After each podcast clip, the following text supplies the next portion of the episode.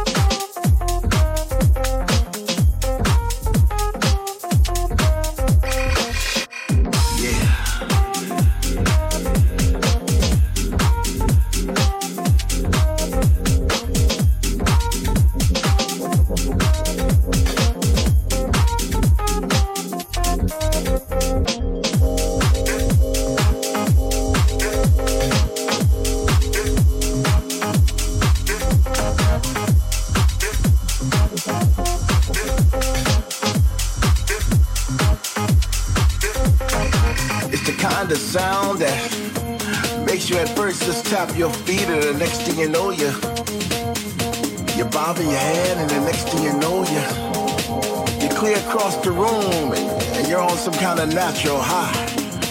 So don't worry about tomorrow. Don't worry about yesterday. All I want you to do is worry about how this music makes you feel. How this music makes you move.